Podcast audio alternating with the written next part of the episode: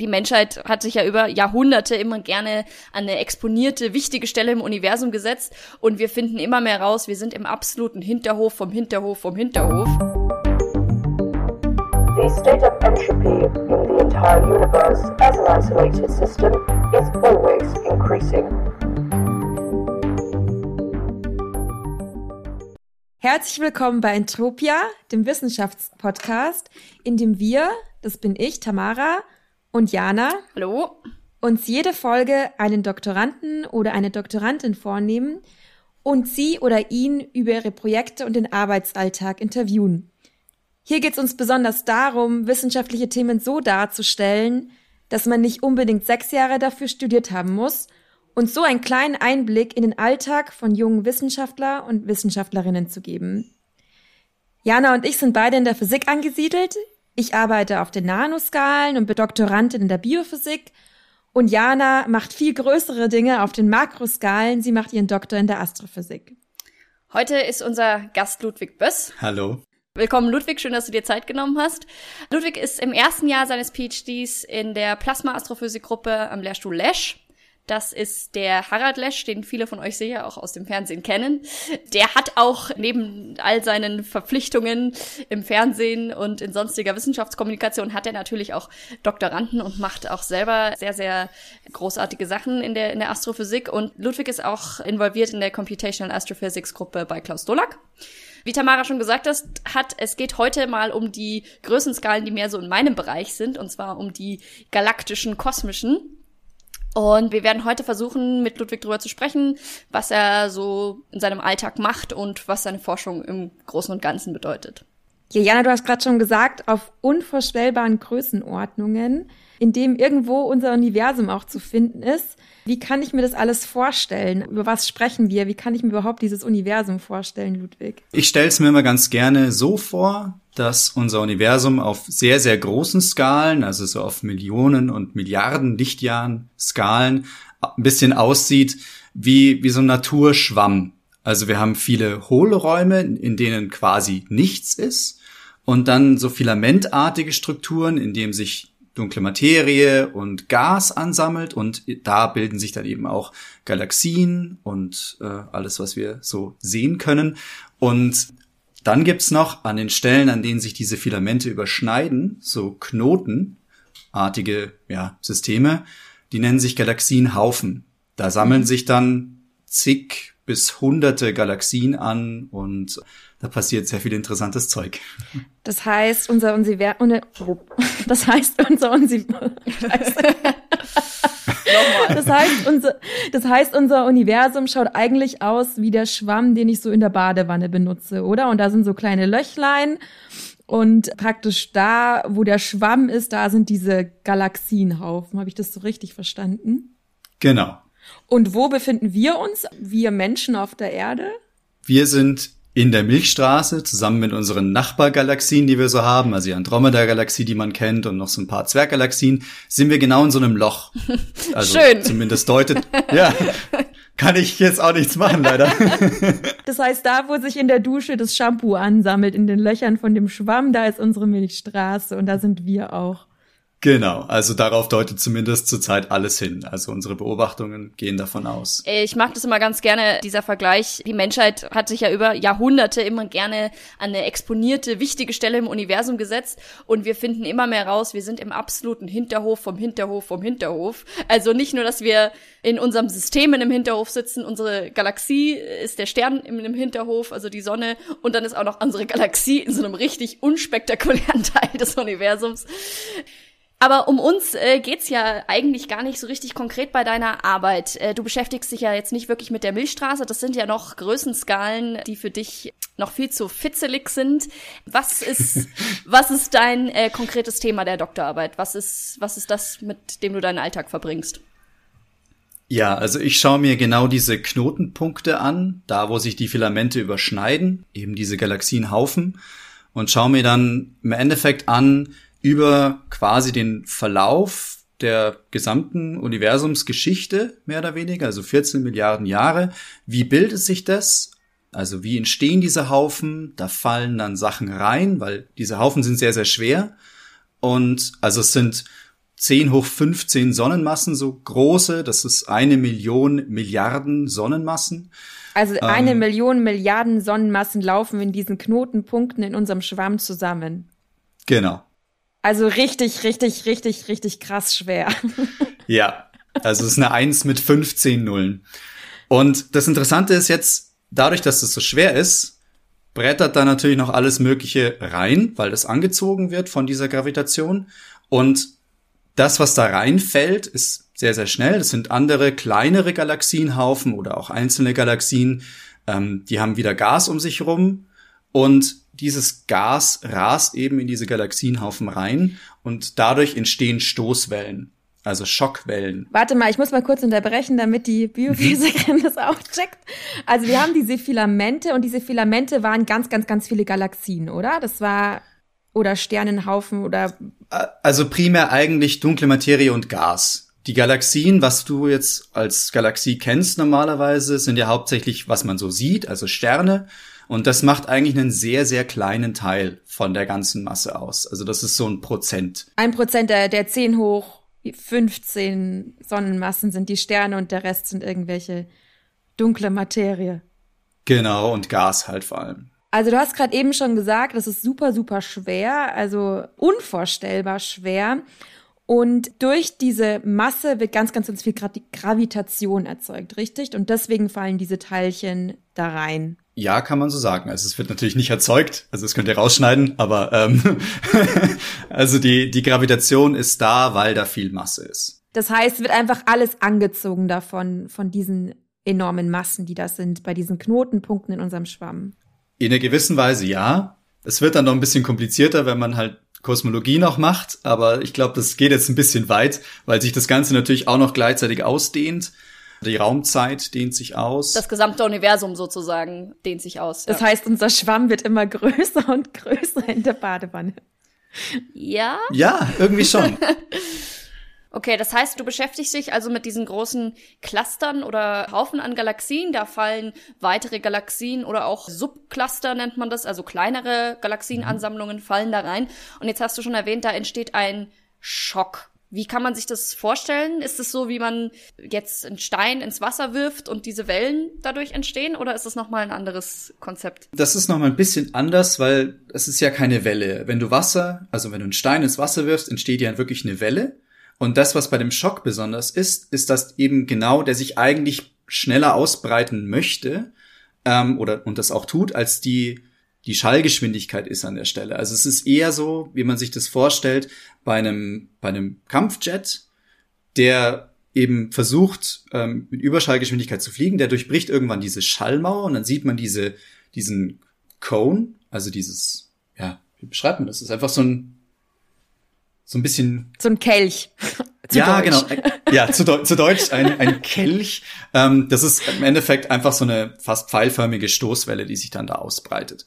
Und sowas kann man eben auch in Galaxienhaufen beobachten, dass da quasi sich Gas mit Überschallgeschwindigkeit dadurch bewegt und wird dadurch aufgestaut. Dadurch nimmt die Dichte zu und die Temperatur nimmt zu. Das passiert, weil da Masse in diesen Cluster reinfällt, wird dieser Schock ausgelöst, ne? Genau. Also du kannst, du kannst es dir so vorstellen, du hast, eine, also der Cluster fällt in den großen Cluster rein und das heißt, der wandelt quasi potenzielle Energie, also der ist da draußen, wandelt quasi in kinetische Energie um, der gewinnt Energie durch dieses Potenzial und diese Energie muss aber auch irgendwie wieder abgeben oder gibt er ab, dadurch, dass da andere Sachen rumfliegen. Vielleicht, dass wir potenzielle Energie und kinetische Energie vielleicht nochmal ist ein bisschen kompliziert. Also ich würde es vielleicht so erklären. Man kennt es ja vielleicht aus dem Physikunterricht. Wenn du oben auf dem Turm stehst, überm, überm äh, Swimmingpool, bist du ja vorher hochgeklettert. Das heißt, du hast sogenannte potenzielle Energie. Das bedeutet, du hast einen gewissen Abstand zum Boden und diese Energie hast du sozusagen inne, so, solange du dort oben stehst. Du bewegst dich ja nicht, aber du hast theoretisch, sag ich mal, das Potenzial, diese Energie dann freizusetzen. Das heißt, weil du eben da oben stehst. In dem Moment, wo du von dem Sprungturm runterspringst, was ja im Prinzip das gleiche ist wie dieses Galaxiencluster, was da angezogen wird, soweit ich das verstanden habe, was fällt in den Haufen, wandelt sich diese potenzielle in kinetisch. Kinetisch heißt einfach nur, dass sich etwas bewegt. Das heißt, du fängst an, dich zu bewegen, du beschleunigst zur Erde hin. Und ich glaube, im Prinzip ist das genau das gleiche, was bei dem Fall der Galaxien in den größeren Galaxienhaufen passiert. Du hast eben diese enorme Energie, die vorher schon vorhanden ist. In dem Moment, wo das Ganze fällt, wird diese Energie als kinetische Energie freigesetzt. Und das ist dann, ist das dann die Energie, die wir in diesem Schock tatsächlich auch dann sehen, die da freigesetzt wird? Also ein Teil davon, genau, ja. Also das, diese Energie gibt dir einen, oder die Bewegung gibt dir dann einen Schock und dieser Schock heizt dir dann quasi wieder deinen Galaxienhaufen auf und deswegen kriegst du dann, dann auch in dem Ding Temperaturen von ein paar Milliarden Grad. Dadurch, dass wir halt super, super schnell von dem Springturm da runterspringen. Genau. Und die vor allem auch sehr, sehr große Massen da reinfallen. Also es ist ja nicht so, dass du da einfach als einzelner Mensch in so einen Galaxienhaufen reinfällst, sondern da fallen ja auch wieder Galaxien rein, die halt irgendwie 10 hoch 13 Sonnenmassen haben. Also eine 1 mit 13 Nullen. Eine kurze Frage, du hast ja vorhin nur als, als nebenbei, du hast ja gesagt, die Milchstraße selber ist in eher so einem Void, also einem Loch. Gibt's da Berechnungen, wird die Milchstraße irgendwann mal in Milliarden Jahren auch in so ein Galaxiencluster letztendlich fallen oder ist die zu alleine auf weiter, auf weiter Flur unterwegs? Also das kann ich jetzt nicht hundertprozentig beantworten, weil ich es nicht genau weiß. Aber ich weiß, dass wir angezogen werden von einem der nächsten Galaxienhaufen, die also wir von haben. einem der nächsten Knotenpunkte in dem Schwamm. Genau. Mhm. Ähm, das ist jetzt, der nennt sich Koma-Cluster.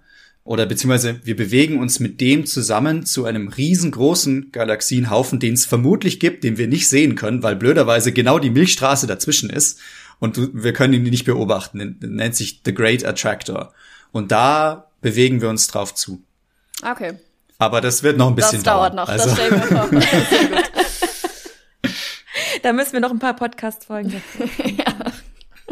definitiv, ja.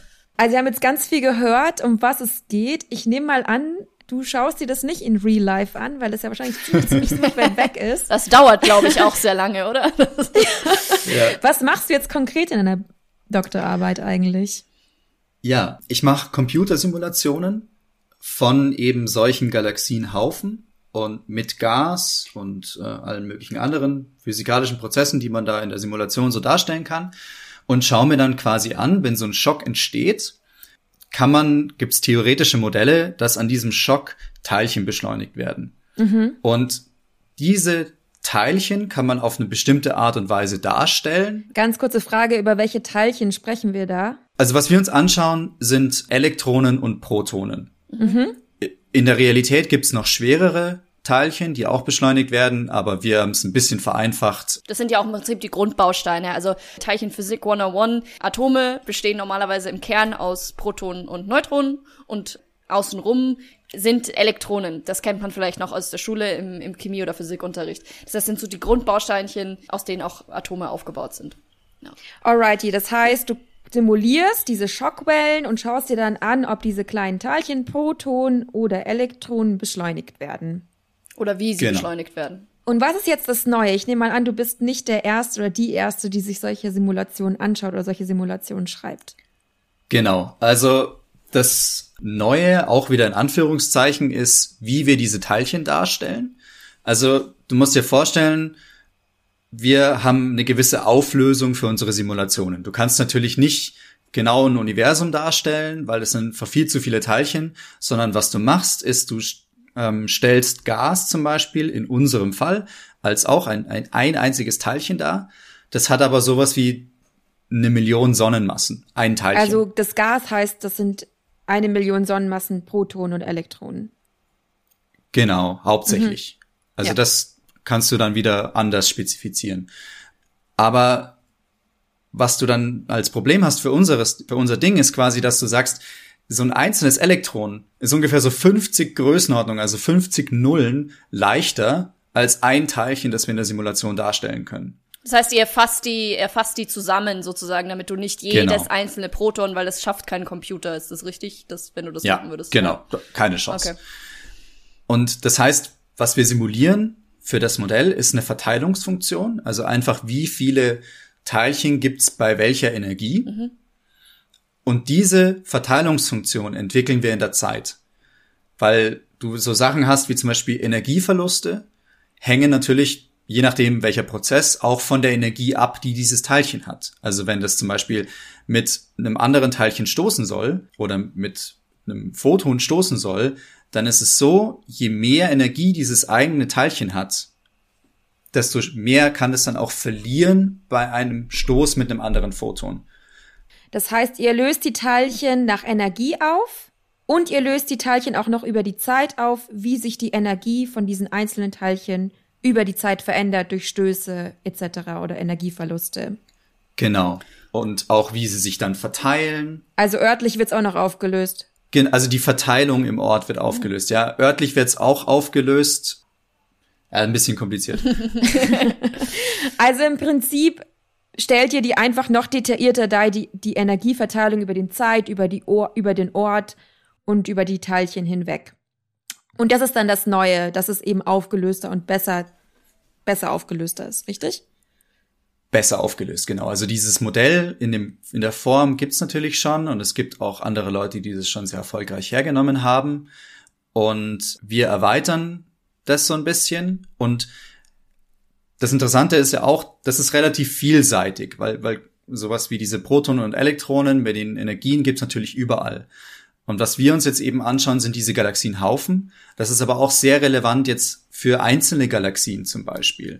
Und das ist was, was wir jetzt bisher zum Beispiel noch sehr wenig gemacht haben, uns das anzuschauen, sondern wir konzentrieren uns jetzt erstmal auf diese Galaxienhaufen und schauen dann, was noch kommt. Jetzt interessiert mich natürlich auch als Astrophysiker, wir reden davon, dass Teilchen beschleunigt werden. Ich weiß, dass gerade auf den großen Größenskalen, man muss hier ganz kurz als Disclaimer dazu sagen, ich beschäftige mich in meiner Arbeit mit Exoplaneten. Das ist für den Ludwig genauso, als würde ich mich mit DNA-Molekülen beschäftigen. Also da gibt's kaum einen Unterschied für Leute, die, die sich mit Galaxienhaufen beschäftigen.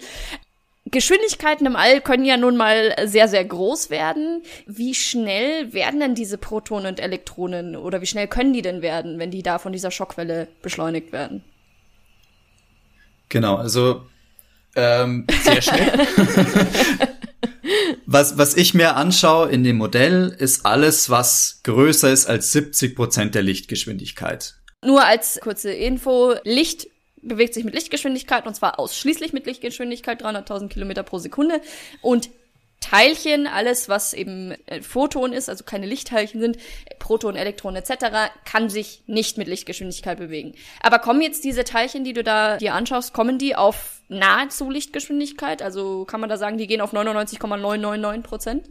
Ja, schon. Also was wir so beobachten, auf der Erde kommen auch viele von diesen Teilchen noch an. Deswegen sehen wir, was da so für Energien unterwegs sind. Und das ist schon teilweise so fast das Tausendfache von dem, was jetzt hier das LHC zum Beispiel am CERN draufbringt. Jetzt hätte ich gleich dann noch zwei Fragen dazu. Du hast ja gesagt, die müssen schneller als Schallgeschwindigkeit sein, damit diese Schockwellen entstehen. Ist das auch der, also ist das nee. der Grund, dass die Schockwellen entstehen, weil die so schnell sind, oder? Die Schockwelle selber läuft erstmal nur durch, also man nennt es thermisches Gas. Das ist eben Gas und Teilchen, die weit unter der Lichtgeschwindigkeit unterwegs sind. Die haben halt so ein paar Millionen Grad Kelvin oder Celsius. Das ist dann ab der Temperatur eigentlich wurscht. Und da, da ist noch, die sind noch überhaupt nicht mal ansatzweise in irgendeinem Prozentbereich der Lichtgeschwindigkeit unterwegs. Also das sind dann so Geschwindigkeiten von ein paar tausend Kilometer pro Sekunde. Also da fehlen noch ein paar Nuller, bis da wirklich was los ist. Und der Beschleunigungsprozess ist dann so ein bisschen komplizierter. Das wird quasi, also man kann sich es ein bisschen vorstellen, wie zwei Leute, die Badminton spielen. Ja. Also im Endeffekt, oder beziehungsweise zwei sehr ungleiche Leute, die Badminton spielen. Du hast quasi vor dem Schock hast du jemanden, der so ein bisschen unsportlich ist und den Ball halt so ein bisschen so meh, zurückhaut und hinten hast du dann auf der Seite von dem Schock hast du jemanden, der halt einfach hart trainiert ist und hart drauf ist und dir den halt zurückzimmert, das ganz aus ist. Und so gewinnt quasi dieses Teilchen, wenn das über die Schockwelle vor und zurück springt, auf eine bestimmte Art und Weise bei jedem Sprung quasi Energie. So lange, bis es genügend Energie hat, dass es aus dieser ganzen Schockzone quasi rausfliegen kann, weil es nicht mehr, ja, weil es nicht mehr gehalten werden kann von zum Beispiel diesen Magnetfeldern oder sonstigem, was da so unterwegs ist. Das ist auch wieder ein bisschen aufwendiger, das zu erklären. Jetzt hast du auch vorhin schon gesagt, die Teilchen kann man auf der Erde detektieren. Das heißt, man kann deine Simulation auch verifizieren mit richtigen Daten. Da gibt's verschiedene Methoden, die alle total spannend sind. Ich bin bei keinem ein absoluter Spezialist, weil ich kein Beobachter bin, aber ich kann trotzdem gerne mal so einen kleinen Abriss geben, was es da gibt. Und zwar einerseits kann man mit sowas wie dem, dem Magic-Teleskop, das steht auf La Palma, äh, auf den Kanarischen Inseln, das habe ich auch in echt gesehen und es ist unglaublich beeindruckend, mhm. weil das Ding halt, oh, was hat das für einen Durchmesser? Ich glaube 30 Meter oder so, also es ist unglaublich. Ähm, kann man, wenn diese, diese Teilchen mhm. ankommen bei uns mit dieser Wahnsinnsenergie, die Teilchen selber zu messen, ist sehr, sehr schwierig. Was du machen kannst, mhm. ist zu messen, was die wie die reagieren auf die Umgebung. Also wenn die zum Beispiel mit einem Teilchen stoßen, das in unserer Atmosphäre unterwegs ist, dann kriegt dieses Teilchen mhm. eine Wahnsinnsenergie ab von diesem Teilchen. Und tatsächlich sogar so viel Energie, dass sich dieses zweite Teilchen dann schneller bewegt als die Lichtgeschwindigkeit in dem Medium. Also man weiß ja, Lichtgeschwindigkeit, absolutes Geschwindigkeitslimit und so, das packen wir auch nicht an, keine Sorge. Aber die Lichtgeschwindigkeit hängt hängt ab von dem Medium, in dem das sich ausbreitet. Diese absolute Geschwindigkeitsgrenze ist Lichtgeschwindigkeit ja. im Vakuum. Also in Wasser ist Licht langsamer zum Beispiel. Genau, deutlich. Ja. Genau. Und in der Luft halt auch. Und mhm. dann stößt du da ein Teilchen an. Das bewegt sich dann quasi schneller als die lokale Lichtgeschwindigkeit und strahlt dadurch eine bestimmte Form von Strahlung aus, nennt sich Cherenkov-Strahlung. Das kennt man von Atomkraftwerken zum Beispiel. Wenn man da runterschaut ähm, oder Bilder sieht, als Person runterschauen ist jetzt nicht so der Hit natürlich, dann, dann leuchtet es blau um die Brennstäbe drum. Das ist Cherenkov-Strahlung. Und dieses blaue Licht kann man auch messen durch die Atmosphäre. Okay. Das macht man zum Beispiel mit dem Magic-Teleskop auf La Palma. Man kann das auch machen, indem man das in, also so Licht, also Fotodetektoren in Eis einlässt. Das nennt sich, also bei Ice Cube, dieses Experiment am Südpol, die machen das. Und da kann man dann quasi Teilchen nachweisen. Also indirekterweise sozusagen. Ich schaue mir an, was lösen diese Teilchen auf der Erde aus. Und das kann man dann mit der Simulation von dir vergleichen. Genau, also das, das Teil jetzt eher weniger, okay. weil diese, diese Dinger, die man da misst, kommen ganz oft aus so supermassiven schwarzen Löchern und werden da rausgeschossen. Some Buzzwords. ja, genau. Aber im Prinzip kann man das sozusagen so auf der Erde kriegt man was davon mit, von diesen Dingen, die da abgehen, genau. sozusagen. Genau. Ist das gefährlich? Also jetzt mal doof gesagt, wenn da Teilchen mit so hoher Energie ankommen, auf der Erde wahrscheinlich sind es wenige, aber wenn man jetzt im Deep Space irgendwo unterwegs ist, können die Krebs auslösen?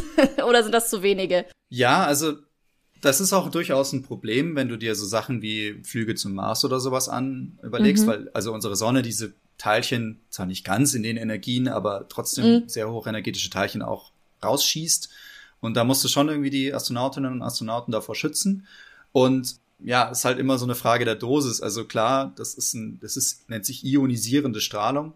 Ja. Ähm, die kann dir deine mhm. DNA kaputt machen. Aber das ist halt, das ist so mhm. wenig. Da hast du, da gehst einmal über den Stachus und atmest tief ein und hast ein größeres Problem. also, das ist tatsächlich nicht so, dass wir uns da jetzt Sorgen machen müssten. Aber es gibt schon, also wenn du jetzt besonders viele Interkontinentalflüge mhm. zum Beispiel machst, also auf in, in äh, Flughöhe von, von normalen Personenflugzeugen, da ist diese Strahlenbelastung schon ein mhm. bisschen höher. Es ist mhm. jetzt auch nicht so, dass du, keine Ahnung, fliegst in die USA und dann hast du Krebs, aber es ist zumindest kriegst du da mehr ab, als wenn du jetzt hier auf Höhe von München mhm. rumdümpelst. Da haben wir schon eine Anwendung von dem, was du machst, aber das interessiert auch die Leute immer unglaublich. Warum braucht man deine Forschung? Was ist da so eine Anwendung davon?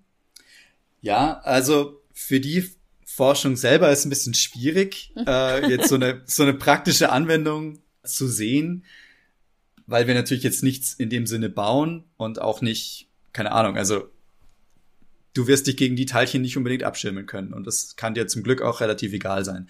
Aber eine interessante Anwendung von dem, von der Methodik, die wir verwenden sozusagen, also diese numerische Fluiddynamik, die wir machen, also quasi am Computer Flüssigkeiten beschreiben, mhm. und Gase kannst du natürlich für andere Sachen auch verwenden. Also Fluiddynamik ist das, was du praktisch bei dieser Simulation von den Teilchen, die an den Schockwellen beschleunigt werden, machst, oder? Also genau, die Fluiddynamik ist quasi das Gas, in dem sich diese Schockwellen ausbreiten. Und das, was ich quasi in meiner Doktorarbeit mache, baut darauf auf. Aber trotzdem muss ich natürlich irgendwie schauen, dass die Fluiddynamik funktioniert und es tut sie zum Glück und da auch ein bisschen was ja hin und wieder mal dran dran arbeiten und ja also dafür kann man das zum Beispiel dann diese ja diese Form der Fluiddynamik kann man auch verwenden Und es wird auch verwendet, um zum Beispiel Staudämme zu berechnen. Was passiert, wenn ein Staudamm bricht und also dieses Wasser dann irgendwo in ein Tal reinfließt? Auf was?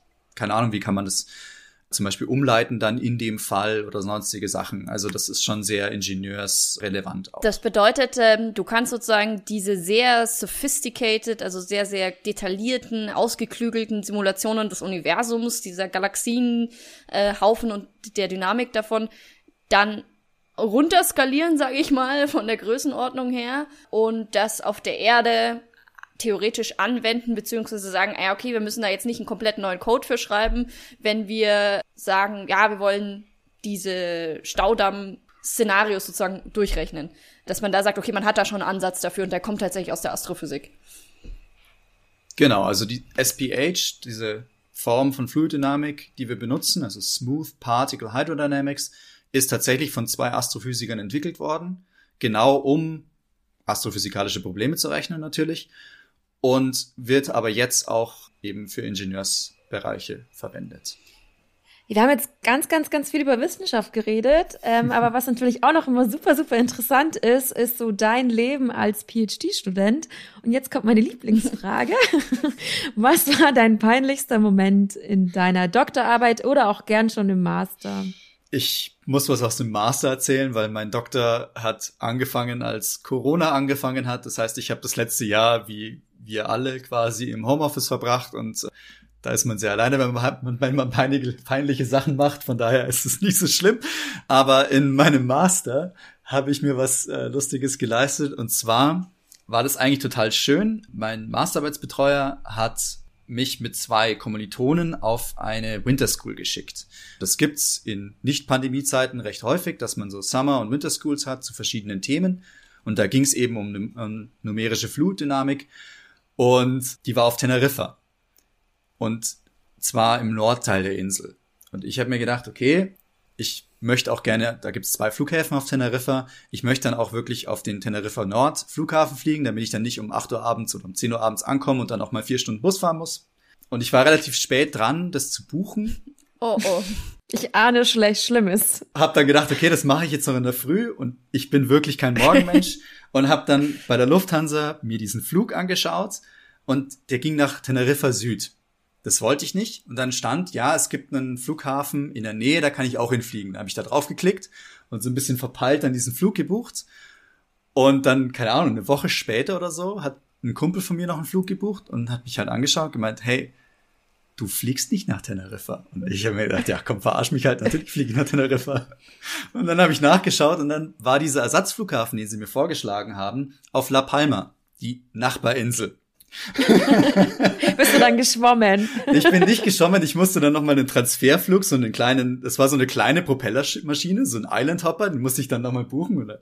Aber das war der beste Umweg, den ich jemals gemacht habe, weil die haben so einen Spaß, diese kleinen Propellerflugzeugpiloten. Also die können rückwärts fahren und der ist quasi im Vollgas aus dieser äh, aus dem Terminal rückwärts rausgefahren, hat eine Vollbremsung hingelegt und ist dann mit Vollgas wieder losgebrettert auf die Startbahn und dann da losgeflogen und der Anflug auf Teneriffa mit so einer kleinen Propellermaschine und Teneriffa selbst war im Nebel und der Vulkan hat oben rausgeschaut. Also das war ein absoluter Traum. Das ist äh, sehr schön. Astrophysiker, die sich irgendwie den Weiten des Universums auskennen und es nicht schaffen, den Flug zur richtigen Insel zu buchen. ja, nächstes Mal, ich habe gesagt, ich buche Flüge nur noch am Nachmittag, wenn ich genügend Kaffee getrunken habe. Ja, du hast ja jetzt gerade auch schon gesagt, dass du während Corona leider ganz viel zu Hause sein musst, so wie wir alle. Kannst du mal so einen Umriss geben, wie sieht so dein Daily Business aus? Wie, wie startest du den Tag? Wie endest du den Tag?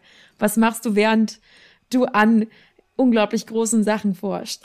Ja, also ich schaue meistens in der Früh einmal nach, was ich so an Simulationen habe laufen lassen, meistens am Abend vorher. Das lässt man dann, schmeißt man abends nochmal an, dann läuft es über Nacht. Und dann schaue ich halt, ob das so ungefähr geklappt hat oder ob ich irgendeinen blöden Fehler gemacht habe und ein paar Sachen neu starten muss. Und äh, das passiert hin und wieder mal, ja. Ähm, und dann mache ich das, dann ähm, setze ich mich meistens oder eigentlich immer hin und schaue auf, auf Archive. Das ist quasi unsere Plattform, auf denen die neuesten Paper hochgeladen werden. Das ist, mhm. das sind jeden Tag so 50 bis 60 Stück.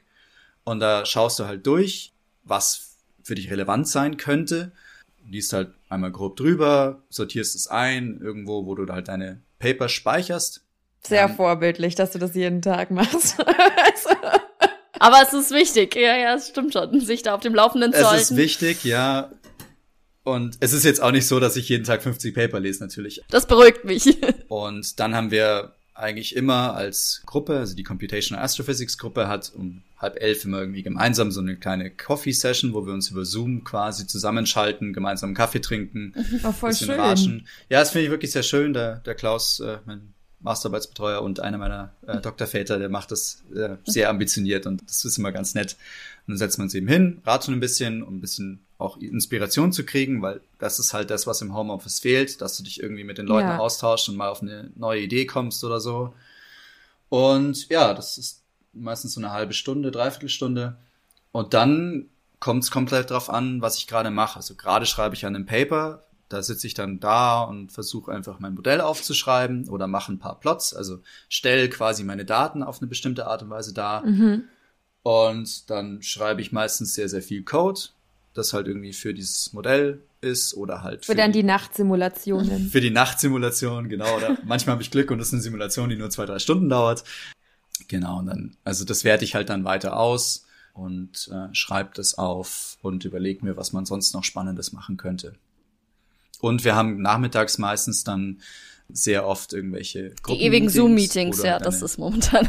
die ewigen Zoom-Meetings, genau, bei denen du halt deine Ergebnisse vorstellst. Oder was wir auch haben, sind zum Beispiel ein Journal Club, wo wir dann halt gemeinsam irgendwelche Paper besprechen, die irgendwie relevant waren, um auf dem Laufenden zu bleiben, was in der Forschung so los ist, auch was nicht unbedingt ein eigenes Spezialgebiet ist. Gut, dann ähm, haben wir einen groben Umriss bekommen, wie man die größten Strukturen, die größten zusammenhängenden Strukturen unseres Universums von tatsächlich seinem Arbeitszimmer daheim aus in den Griff kriegen kann.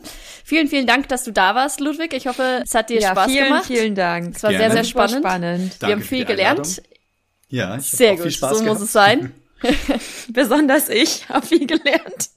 Das ist Wissenschaft, sich immer weiterzubilden und neue Sachen zu lernen. Wir hoffen auch, dass ihr was lernen konntet, verstanden habt, äh, worum es geht, wenn man von Galaxien, Haufen und Schockwellen spricht. Wir sind dann nächste Folge wieder mit einem neuen Thema da für euch.